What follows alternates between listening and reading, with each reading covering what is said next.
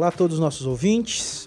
Nós estamos aqui nos estúdios do Wall EdTech e esse é o primeiro podcast da primeira temporada do Clique e Aprenda. Mas antes da gente falar sobre o podcast em si, eu acho que vale a pena a gente se apresentar, né? Bom, eu sou o Rodrigo de Godoy, eu sou historiador de formação, semioticista por vocação, diretor de educação digital do Wall EdTech e agora tentando iniciar uma carreira de podcaster. E eu tô aqui acompanhado do Bruno. Tudo bem, Godoy? Tudo bom, Bruno? Tudo jóia. Quem é você, Bruno? Quem sou eu? Essa é a pergunta, Pergunta de um difícil. É, meu nome é Bruno Milagres. É, me apresentando um pouco, né? Eu sempre me apresento como... Eu já fiz várias coisas, mas eu sempre me apresento... Eu sou um designer e o problema que me interessa é o problema educacional, como as pessoas aprendem, e é sobre esse problema que eu me debruço hoje.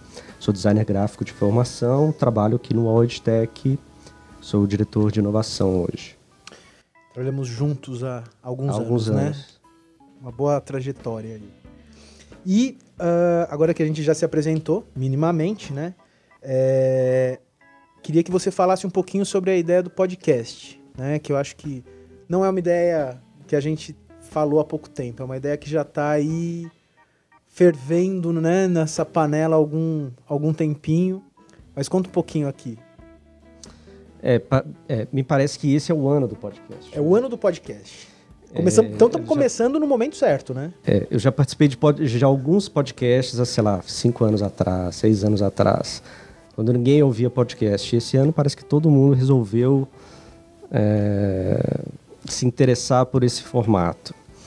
É, a gente já conversou algumas vezes sobre isso. Puxa vida, a gente podia fazer algum conteúdo interessante para as pessoas que de alguma forma se relacionam com o Tech sobre educação para discutir os problemas é, que eu falei, nos problemas sobre os Sim. quais a gente, a gente, pelos quais a gente se interessa, né? O problema do aluno, problema das instituições, problema das empresas, problema dos profissionais de se, de se qualificarem, requalificarem. É, E esse formato é um formato que a gente consegue entregar é, para as pessoas e que elas conseguem consumir com mais conveniência. A gente vive num mundo, quem trabalha, né, principalmente quem trabalha, vive num mundo com muito pouco tempo disponível e aqueles pequenos pedaços de tempo que a gente tem pela manhã, quando a gente está vindo para o escritório, ou quando está voltando, ou às vezes no almoço. Tem vários pedaços de tempo que a gente hoje tem preenchido com esse formato de conteúdo. Obviamente você é um consumidor de podcast. Eu né? sou um, um consumidor de podcast. assíduo. Já há alguns anos. de- sobre todos os temas e sobre todos os conhecimentos disponíveis. Não. Não, não é tão, tão amplo A assim. gente consome, a gente consome Ah. conteúdo das coisas que a gente se identifica, né? É, Eu consumo podcasts sobre xadrez, por exemplo. Xadrez. Não tem nada a ver com o nosso trabalho aqui. Eu gosto muito do podcast do TED. É, gosto muito de podcasts de entrevista. É, tem alguns podcasts internacionais que eu consumo também. Gosto muito do podcast do Cris Dias, por exemplo, Boa Noite Internet. É, e a gente consome quando consome de uma forma legal, né? É, não é, não é, um- é, é diferente de ler um texto, ler um artigo, é, a voz das pessoas é, passa um pouco mais de emoção no que você está falando. Não é uma leitura onde você lê com a, a voz da sua cabeça, né? É, é interessante. Eu gosto muito dos podcasts de língua, para ensino de línguas. É, eu fiz por um período curso de espanhol e toda aquela parte, né, formal, gramática, léxico, e chegou no momento que eu tive a impressão que eu tinha estancado e os podcasts me ajudaram demais nesse, nesse processo de avançar onde eu achei que eu precisava de um empurrão, né? É, eu acho que aproveitando o gancho, isso tem tudo a ver com o tema que a gente vai falar hoje no nosso primeiro podcast, né, que é aprender a aprender. Né? Afinal de contas, aprender é um processo natural? É um processo automático? Ou ele pode ser melhorado e desenvolvido? Né? A gente sabe que por observação é que a gente aprende. Quando a gente é bebê, é, é observando outras pessoas que a gente consegue balbuciar as primeiras palavras, que a gente aprende a dar os primeiros passos. Mas a gente também sabe que a gente segue aprendendo ao longo da vida inteira. Né? É, e a nossa vida vai ficando cada vez mais complexa. Né? Vai crescendo essa complexidade conforme a gente vai avançando. Então, nesse sentido, é possível, de alguma forma, a gente otimizar o processo de aprendizagem, né? a forma como eu aprendo de forma independente, eu consigo melhorar isso ao longo da minha vida ou não? Né? Então eu acho que isso é a grande questão que a gente tem que discutir nos dias de hoje, onde a informação em si está em todo lugar. Né? É, mas a gente sabe que informação é bem diferente de aprendizagem. Né? Mas eu queria né, aproveitar também agora que a gente já deu a introdução de qual é o assunto que iremos discutir, para apresentar a nossa convidada especial, porque todo podcast tem sempre um convidado, o nosso também não poderia deixar de ter, né, Bruno? E nós temos nossa convidada especial, que é a Bettina von Sta, né? que é doutora em Linguística Aplicada pela PUC, head da área acadêmica do UAU-EdTech, além de autora de livros didáticos e de orientação pedagógica, que está há mais de 20 anos aqui atuando na área de tecnologia educacional. Bem-vindo, obrigado pelo convite, Betina. Obrigada a você. Fazer parte dessa Bruno. estreia, né? Eu acho que o tema aprender a aprender é algo que você já faz parte do seu o seu rotina. repertório de discussão, né? Sim, e também na minha vida, né? Eu tenho que aprender todo dia, então tenho né? que aprender, aprender todo dia mais um pouco, né? Mas eu sei que o Bruno tem aí, né? Quando a gente conversa, ele sempre se arrepia quando a gente fala do processo de é automático, é natural. E aí, Bruno? Aprender é algo natural e automático?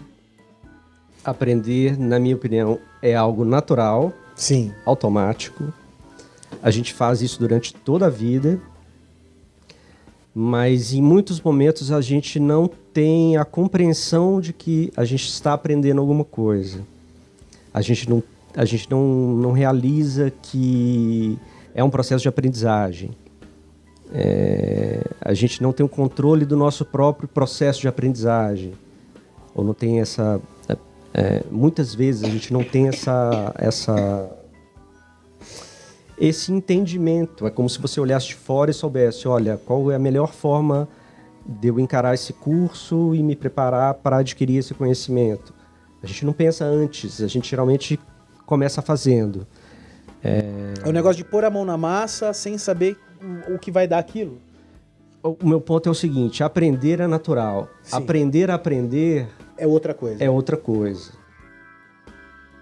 É... Entender como que você aprende melhor, em que horários você aprende melhor, de que, de que forma você aprende melhor. É... Entender que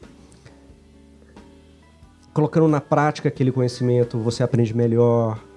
É... entender que discutir um assunto, é, trocar conhecimento com outras pessoas facilita o processo de aprendizagem, reforça. Você está falando que seria a diferença entre saber fazer um bolo de chocolate e saber fazer o bolo de chocolate. É mais ou menos isso. Uma coisa é você aprender, é fazer o bolo de chocolate. Agora, você aprender a aprender é você fazer aquele bolo de chocolate. É você conseguir aprender considerando alguns, algumas nuances, algumas técnicas, conhecendo o seu próprio uh, os seus próprios interesses, horários, momentos, condições, é isso? Eu vou usar o exemplo para falar sobre aprender a aprender. No caso de fazer um bolo, hum. é, antes de, comer, de aprender a fazer o bolo, é pensar sobre como é, o melhor, é a melhor forma de eu aprender a fazer um bolo? Posso interromper? Claro. claro. Eu acho que antes a gente tem que saber por que, que eu quero fazer um bolo. Acho que tem uma pergunta que vem antes, né? Parece que ah, parece que começa na hora que a gente faz o bolo, né? Mas acho que o aprender a aprender começa muito antes, quando a gente identifica, olha, eu preciso aprender isso, eu quero aprender isso. Nossa, me disseram que isso é interessante. Como é que eu enfrento isso agora, né? Então assim, tá bom. Então eu nem sabia que bolos existiam. Agora eu resolvi que eu vou fazer um bolo. E aí a gente também tem que se perguntar, né? O quanto eu vou me dedicar, o quanto eu vou me esforçar, qual vai ser a fonte, onde eu vou achar a melhor receita, onde ou eu vou falar com a minha avó, que é a única que sabe fazer aquele bolo tão perfeito. Então a gente tem várias questões no aprender a aprender que começa ali lá no início do porquê que eu estou fazendo isso, quem sou eu, para onde eu vou, o que é bolo na minha vida e as os, o grau de esforço que a gente vai ter para chegar no resultado desejado e a ajuda que a gente vai buscar, né? E o grau de qualificação da pessoa que vai nos ajudar. É, eu né? acho que cada vez mais essa preocupação está sendo mais comum, né? Porque não é à toa que hoje, hoje não tão hoje, né? Estou falando de 2017, mas o curso Aprender a Aprender, né? Na sua versão em inglês, Learning How to Learn, é, do Coursera estava ali uh, no ranking do terceiro curso com mais inscritos da plataforma, né? Que é um curso da Barbara Oakley e do Terence Seinowski. Tem uma dificuldade gigantesca em falar nome com mais de uma vogal, de mais de uma consoante junta. Mas é... então, por ser o terceiro curso, né, significa que as pessoas estão se dando conta disso. Estão preocupadas né? Estão preocupadas que hoje não basta eu ter acesso a um mar de informação. Eu tenho que saber processar. Eu tenho que saber, saber processar. Como lidar com aquilo. Com, conseguir, inclusive, discernir, né? Quais são as informações que eu preciso usar, onde, quando, como. E a vida hoje em dia exige da gente um, um grau muito alto de aprendizagem, né? Então, também ser mais eficaz, como é que eu aprendo mais rápido? Porque se for aprender tudo lentamente, não dá tempo. Chegou o dia de usar o conhecimento, você ainda está titubeando. Então, assim, o mundo está exigindo muitas pessoas. Acho que se explica, né? Porque um curso desses atrai tanto. A gente é obrigado a aprender todo dia. O mundo diz assim: oi, como é que você vai resolver esse problema agora, né? Sim. E aí você está mal resolvendo um, vem outro. Então aquilo a gente tem que ir desenvolvendo habilidades, conhecimentos, e não é nem só conhecimento, né? A gente tem que desenvolver habilidades novas, novas maneiras de se relacionar e novas maneiras de aprender. E, e, você, Bruno, você acha que existe um período específico que a gente consegue, de alguma forma, lapidar essas capacidades de aprender a aprender ou em qualquer momento da vida? Ou... Eu acho que quanto antes a pessoa toma consciência do seu próprio processo de aprendizagem, melhor. Então, quanto mais jovem o estudante entende que o processo dele de estudar ele pode ser melhorado, é, ele pode ser mais personalizado ao, ao, ao as necessidades dele específicas, a carreira, o projeto de vida que ele tem, a carreira que ele quer exercer, é melhor para ele. Eu acho que quanto mais tarde, é mais difícil tomar essa consciência e mudar o hábito que a gente cria durante toda a vida de forma de aprendizagem. É... A gente da nossa geração, principalmente da minha, né? eu tenho 40 anos. É... Eu estudei numa sala de aula, como professor na frente do quadro negro. E eu fui treinado a estudar de uma forma durante 20 anos da minha vida. É, mudar uma, um hábito desse construído durante todo esse tempo é complicado. É uma barreira grande. É, e você ter consciência disso, eu acho que é, é o primeiro passo para você buscar uma, uma melhor performance nesse processo. É, processo de, de aprendizagem específico.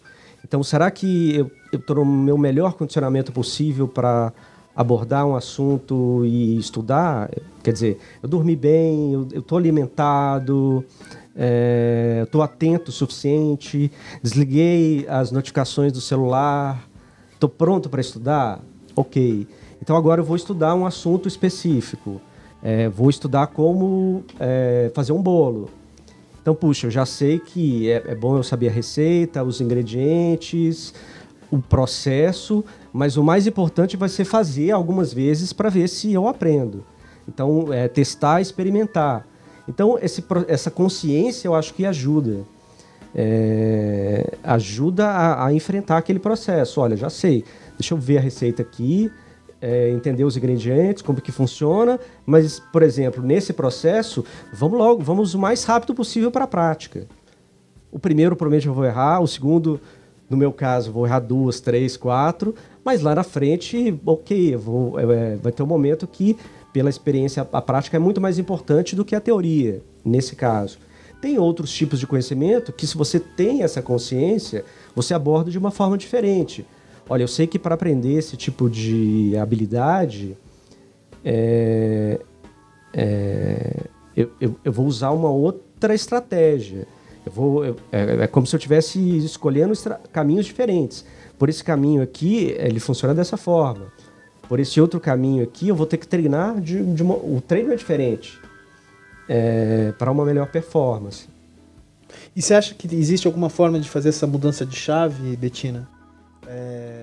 Eu acho que sim. Eu lembro, eu já convivo né, com muitos jovens é, em ambiente de aprendizagem, né? Então sempre tem aqueles assim, os que estudam mesmo, que senta, estuda e aprende direitinho, né? O que o professor fala, faz as leituras extra e tudo mais. É um jeito de estudar que é interessante, que é o que a escola gosta, que depois gera nota boa, né? Tem aqueles outros alunos que gostam de aprender de ouvido, né? Ouviu falar, ouviu amigo, colega, professor, tá tudo valendo e é aquilo que vai usar para se virar na prova. É um jeito interessante de aprender também. São pessoas rápidas, ágeis, né, espontâneas. Só que você tem um problema nisso, né? É, se você só aprende aquilo que chega a você, o que você está ouvindo, como é que você vai desenvolver teu próprio pensamento? Como é que você vai parar de repetir o que os outros disseram. Como é que você vai buscar outras coisas? Então eu sempre dizia, olha, não basta, é legal aprender rápido, você tira nota boa, mas se você quiser ter o teu conhecimento e uma coisa que você não repete, você também vai ter que ler em outro lugar, vai ter que buscar outras informações. E que informações são essas? Aí entra o projeto de vida, autoconhecimento, curiosidade, gostar de xadrez e querer ouvir podcast de xadrez e coisas assim. Mas hoje que, vocês acham? E aí eu queria ouvir de vocês dois, né? Porque eu acho que essa questão do digital veio para também virar de ponta cabeça o nosso conceito de aprendizagem, né? Uh, porque hoje, antes, o processo e os espaços que a gente entendia como espaços de aprendizagem eram bem restritos, né? Era a sala de aula, né? eram relações mais formais de aprendizagem, né? Hoje eu posso aprender numa troca, numa rede social, eu posso é, aprender assistindo um vídeo no YouTube, eu posso. Teoricamente, o meu mundo ampliou no que diz respeito às possibilidades de aprender. Eu concordo totalmente. E você é? também pode aprender muita bobagem. Eu não estou entrando nem em juízo de valor aqui, porque eu também posso aprender muita bobagem na vida real. Sim. Né? Assim, a gente aprende a fazer bolinhas que a gente cuspia na caneta com mais aerodinâmica em sala Não, de aula. Tô brincando, mas, é mas, é que com tanto acesso à informação, a questão da curadoria e avaliar o valor do que você está recebendo se torna mais importante. Né? Era mais difícil antigamente um professor que é formado te ensinar alguma coisa assim completamente despropositada. Hoje a gente pode aprender tudo, coisas interessantes, coisas que levam a gente longe, coisas erradas.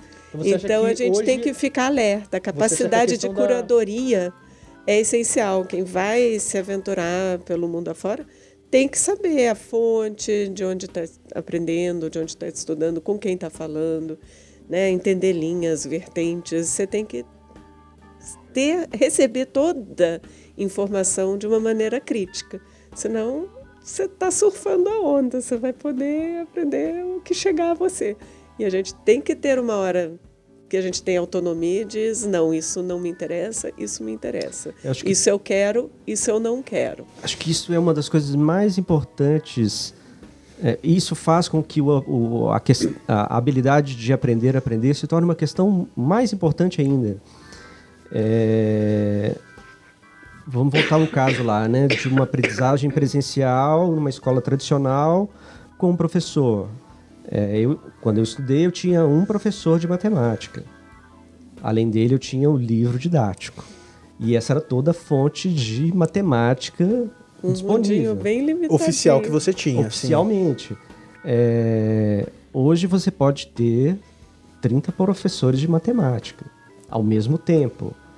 É... E uma plataforma adaptativa, se você quiser. E você pode fazer isso numa plataforma adaptativa. E grupos de discussão. Fazendo um grupo. Onde pessoas vão trocar. Então, assim, e a tal da é. professora carioca do YouTube, que a minha filha adora. Não sei nem quem é essa mulher.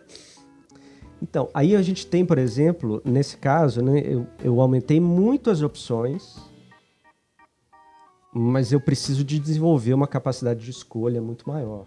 Antes eu não eu não tinha que desenvolver essa capacidade. Essa capacidade. É, então essa curadoria que a Betina fala e fala muito bem é, é, é, parte desse processo de aprender a aprender, sabe? É, é, primeiro ponto, né? Estou preparado para aprender. Tô, né? O segundo ponto, eu sei como eu aprendo, é, sei como aprender melhor um tipo de habilidade. E aí, por último, né? Com quem eu vou aprender? Quais são as fontes, os dados? As informações. Vou aprender com uma fonte só ou vou aprender com várias?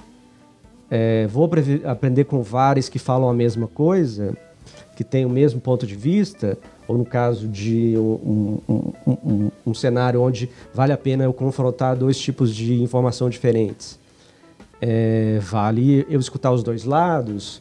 Então, esse tipo de, de curadoria, de variação de dados e de validação dos dados que você tem acesso, é, fazem parte da, da, da, da, aquisição dessa capacidade de aprender a aprender, é, dessa habilidade de avaliar, de projetar cenários.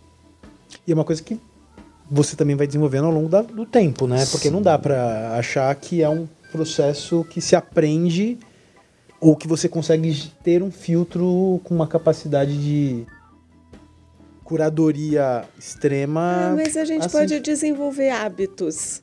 Como, né? Que tipos? Acho que coisas desde pequeno, assim. É, eu gosto de ensinar para as crianças desde pequenininho, aprender a olhar o quem somos do site, saber quem escreveu aquilo. Tá? Então, não quer dizer que um site da indústria farmacêutica é, vai te dar informação errada sobre IMC né? Porque o que, que eu quero dizer? Deixa eu explicar de novo, né? É, a gente pode achar, ah, se eu vou buscar informação de saúde, eu tenho que ir num site de saúde. Então, é melhor ir num site de saúde ou de um blogueiro que realmente entende de saúde, não alguém que está inventando, uhum. né? E coisa assim. E aí tem aquela situação ambígua, né? Que se é um site de indústria farmacêutica, será que ele está realmente falando de saúde? Ou será ele me deu uma informaçãozinha para vender um produto? É, eu não posso partir do princípio que está errado, que eles são do mal e que eles só querem vender o produto. Mas eu tenho que estar alerta. Então eu tenho que acostumar a olhar. Então, se eu olho, olho três sites diferentes, ah, esse é do Ministério da Saúde, ah, esse é da indústria farmacêutica, esse é do blogueiro, estão iguais, estão diferentes. Quem está querendo me dizer o quê? A gente começa a ler outras coisas. E aí a gente descobre quando o site da indústria farmacêutica está vendendo remédio está dando informação útil. Então, assim, quando a gente pega esse hábito, pegar o hábito de sempre consultar três fontes, sempre ver quem escreveu aquilo, mesmo que a gente não conheça é, ver como a pessoa se apresenta, olhar a diagramação, ver se é muita letra em caixa alta, se é uma coisa mais sensacionalista ou não. Colocando em outras palavras, a questão da curadoria é ter um senso crítico apurado. E dá para aprender. É questionar. Dá é, para é... aprender, dá para se tornar hábito, dá para ter método. Não é uma coisa só que os especialistas são capazes de avaliar um conteúdo bom ou ruim? Com tempo e com prática na internet e com o hábito de sempre desconfiar, a gente vai aprendendo. E isso dá para ensinar para as crianças. Na prática, você que é uma pessoa que está sempre aí buscando novas, novos conteúdos para para fazer parte do seu repertório, né? Você outro dia a gente estava comentando, você falou que está fazendo um curso, né? Novo de CSI. É. né? Então, assim, é... na, sua, na, na, na sua trajetória de aprendizagem, o que, que você utiliza como as suas ferramentas pessoais para te guiar no processo de aprender a aprender? Depende do conteúdo, é, depende do contexto, do tipo de habilidade, depende de várias coisas. É, mas tentando simplificar para gente, a gente é, conseguir dar um exemplo um pouco melhor, a primeira coisa que eu faço em termos de dados, de fonte de informação, é buscar uma fonte de informação confiável, buscar evidências científicas. É... Que vai de encontro ao que a Betina falou aqui, né? Buscar sempre a, a, de onde vem o que eu estou consumindo. De onde vem e em quais contextos esses conteúdos foram gerados. É... A, o formato de aprendizagem, aí eu, eu tento sempre é, fazer um processo de entendimento e de construção. Então, a coisa mais importante para mim no meu processo de aprendizagem é eu testar se eu aprendi. Então, é contar para alguém, é, é, explicar aquilo com as minhas palavras. É, dependendo do conteúdo, é, às vezes escrever sobre aquilo no blog. É, isso faz parte também desse processo de digerir a informação, entender a forma como eu entendi aquela informação e o que, que ficou para mim. E esse processo de exercitar esse, é, a aprendizagem em diversos formatos, em é, conversar com um amigo, é, usar aquele, aquele, aquele conhecimento como analogia para outras coisas. Falei de xadrez, né? Gosto muito de xadrez. Uso como analogia para diversas coisas. Igual tem muitas pessoas que usam futebol como uma analogia perfeita para tudo na vida. Eu uso muito xadrez como analogia, como estratégia, como é, é, diferentes é, opções de, de, de estilo do jogador. Então, ensinar te faz aprender ensinar te faz aprender em último caso, né? de alguma é forma te das... faz reter, pelo é menos, uh, e é uma reprocessar. Né? É uma das técnicas. Mas, assim, eu acho que é uma das mais avançadas. Mas é uma... Mas é a que você usa também. É uma que... E, e assim, não precisa ser uma coisa complicada. Eu escuto muito falar isso e, e tem uma... Eu tenho uma visão que parece complicado. Eu falar assim, olha... É, você tem que ensinar para aprender. Na verdade, você tem que conversar com as pessoas sobre aquilo que você está estudando, discutir, é, divergir das opiniões. Eu acho ótimo quando tem alguém que não concorda comigo. Significa que vamos aprender alguma coisa. E é péssimo quando todo mundo concorda, né? Quer dizer que não estamos aprendendo quase nada, porque estou só refletindo no espelho aqui as coisas que eu estou dizendo.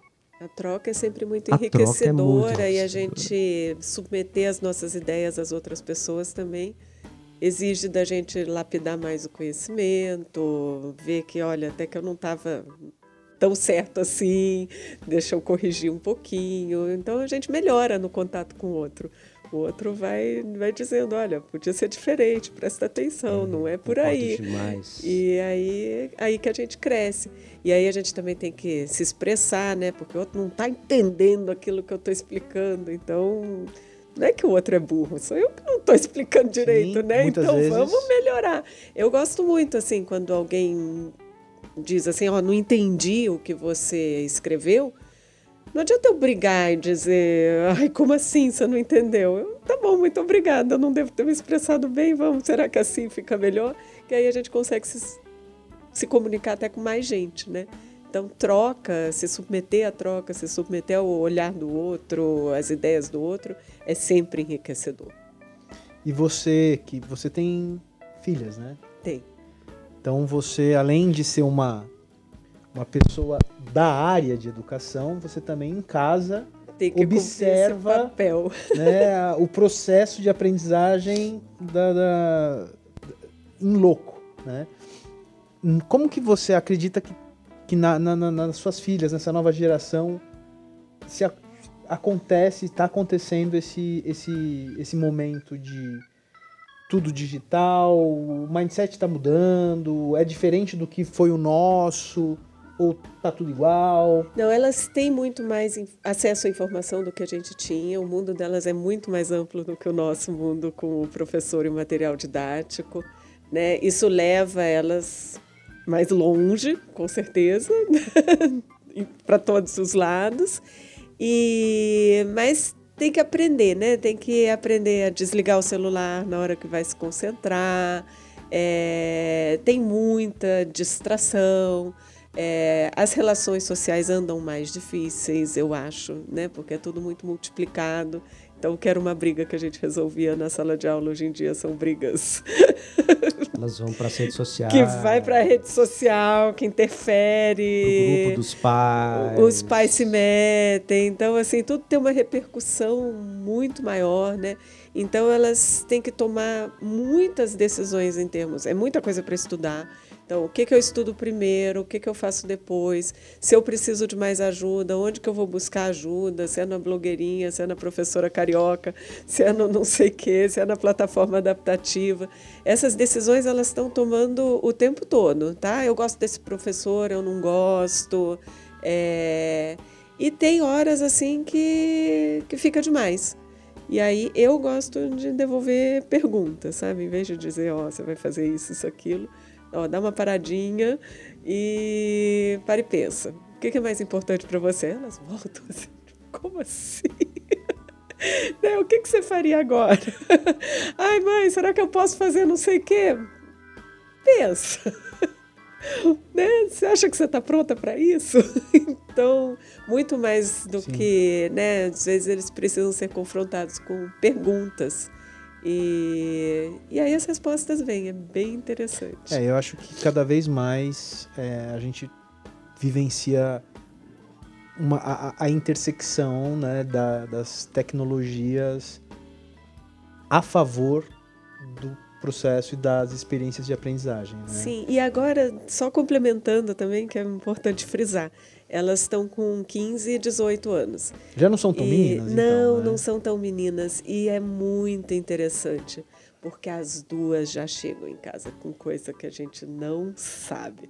Então, hoje já chegamos numa situação que elas trazem informação para casa e elas chegam com uma ansiedade que querem ensinar para gente. E elas querem ensinar uma para outra. E aí fica com raiva que a outra não está interessada naquilo, que a gente não tem mais a capacidade intelectual para entender o grau de sofisticação do pensamento delas. Então, assim, a gente chegou naquele ponto lá em casa, assim, que as crianças certamente sabem muita coisa que a gente não sabe e querem ensinar, é uma delícia, É, né? é, a Só gente que às tentando vezes eu ensinar não tô MS-DOS afim pra de mãe há 20 anos atrás, a né? estrutura molecular do DNA e do não sei. E, e aí minha filha, que, que gosta muito de ciência, veio com uma outro dia que eu achei muito boa. Olha, é, você é um cientista bom mesmo no dia que você conseguir explicar teus experimentos para tua avó. E aí eu disse, olha que interessante, explicação né? sensacional. Porque aí você tem que realmente chegar no nível de uma pessoa que não tem nenhum conhecimento prévio que você dispôs e tem que conseguir explicar aquilo para aquela pessoa. Então essa é a minha meta, a meta da minha filha agora. Eu acho que deveria ser a explicar as coisas que ela está aprendendo na faculdade para a avó, coitada da Não, minha eu acho que eu acho que essa meta tem que ser a meta de qualquer pessoa que de alguma forma tem conexão com aprendizagem, tem conexão com comunicação. É, porque Né? a nova geração sabe muita coisa que a gente não sabe, mas não adianta só saber, tem que saber se comunicar e tem que saber trazer o outro para perto de si. Então é um exercício muito enriquecedor. É, eu acho que no final das contas, a única certeza é que a gente vai seguir a nossa vida toda aprendendo. E até por isso o valor de aprender a aprender nunca vai se perder.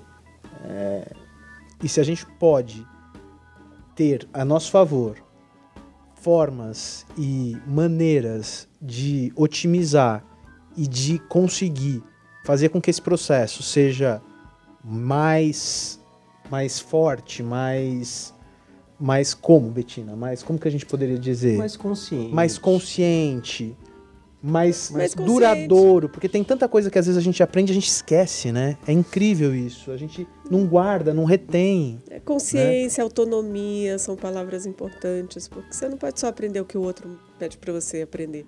Você tem que buscar, você tem que saber como buscar, você tem que saber que vai ser para a vida toda. Eu gosto muito dessa palavra. Nem que seja pra gente ter que mudar, né? Porque também a coisa do desaprender também faz parte hoje, né? É, principalmente. Cada vez mais. né? Mas isso a gente fala numa outra oportunidade, porque senão a gente vai começar a dar tilt aqui. Tá joia. É... Betina, muito obrigado Foi por um ter prazer. aceito o nosso convite. É, Eu quero agradecer a todo mundo que está aqui com a gente. É um nosso nosso primeiro experimento enquanto podcaster, meu e do Bruno. A gente quer explorar bastante temas aqui. A gente tem vários assuntos que pretendemos tratar aqui nessa primeira temporada, assuntos bem interessantes.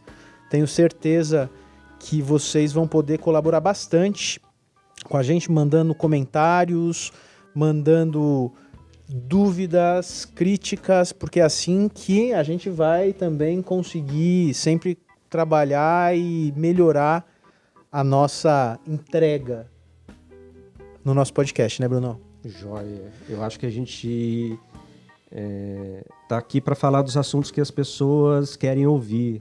Então, se alguém tiver alguma dica de, olha, vocês podiam falar mais sobre esse ou aquele tema relacionado a tecnologias para educação, a metodologias de aprendizagem, manda pra gente que a gente vai falar aqui. E a gente gosta de falar, né? Adoramos falar. Quem não gosta, né? Quem não gosta? Não, assim, ainda mais quando é um assunto que você tem paixão, né? Sim, sim. Então, até mais. Obrigado para quem está ouvindo a gente. Obrigado, pessoal. Obrigado, Rô. Falou. Obrigadão, Bruno. Obrigado, Betinho. Obrigada.